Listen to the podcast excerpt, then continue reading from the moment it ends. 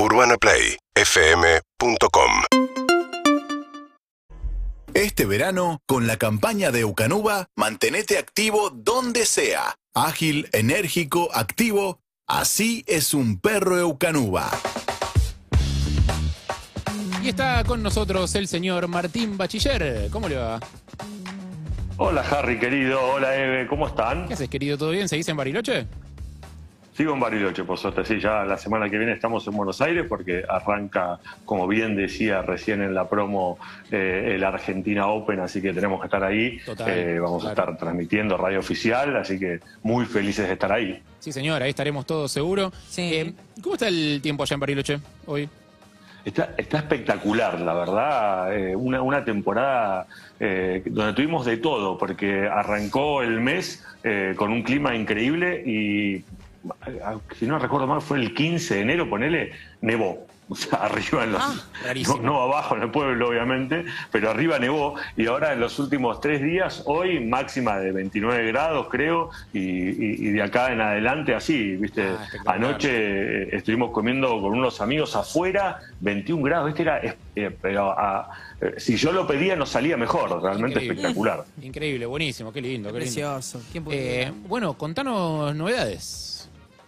Bien, a ver, hoy arranca la fecha 15 de las eliminatorias rumbo a Qatar 2022, amigos. Este año hay mundial. Increíble. Acuérdense, finales de noviembre tenemos el mundial de Qatar, un mundial que va a ser rarísimo, pero que yo quiero que llegue ya. Eh, porque, a ver, lo lindo que va a tener eh, Harry y Eve es que todo va a ser en 34 kilómetros a la redonda, porque Qatar eh, es un país chiquitito. eh, y, por ejemplo, yo estuve en el mundial de Rusia, que fue increíble, pero por ahí para ir de una sede a otra tenías que estar ocho horas de avión. Una cosa Claro, o sea, increíble lo si bien que tiene, si bien tiene desventajas para nosotros, más allá de la temperatura de Qatar, obviamente, tiene desventajas en el sentido de que va a ser caro para los argentinos ir.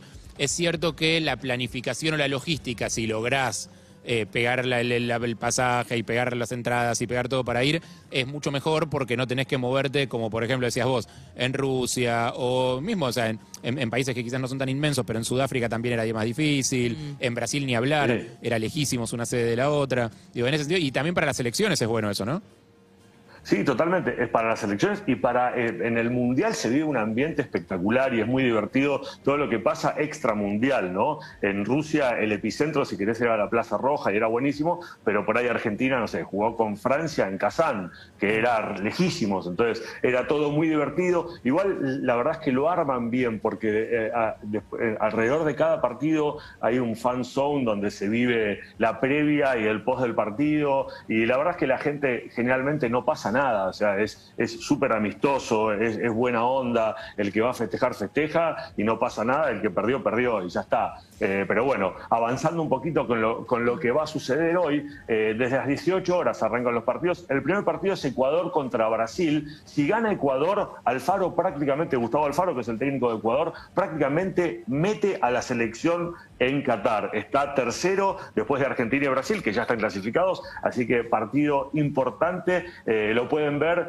por Deport, eh, por Teis Sport, perdón. Ahora voy a decir cada uno de los partidos donde se ve. Así Es un poco sorprendente ver, eso, ¿no? Puede ver todo.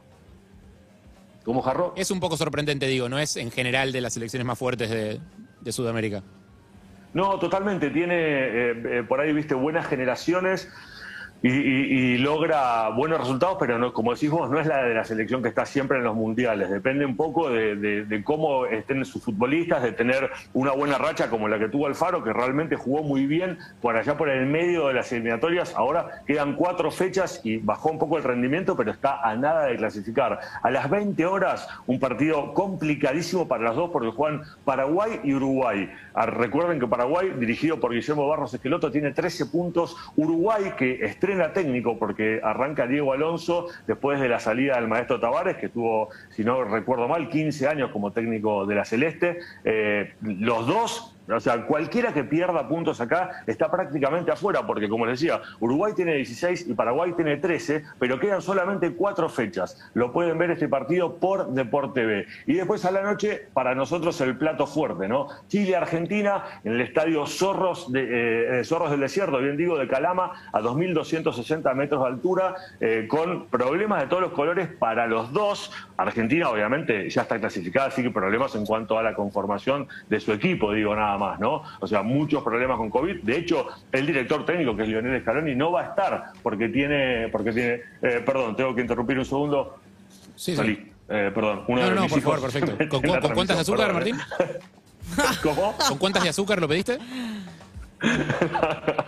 Uno de mis hijos tratando de ayudar me quería cerrar la ventana para que Ah. no entre tanta luz, pero le dije, no, no, está bien así. Está perfecto. Eh, así que nada, Scaloni dio positivo, no pudo viajar. En el, barco, en el banco de suplentes eh, van a estar eh, Samuel y va a estar Roberto Ayala. Pero además, a ver, un montón de, de bajas. La primera, la de Messi, porque por supuesto me parece Seguimos en Instagram y Twitter.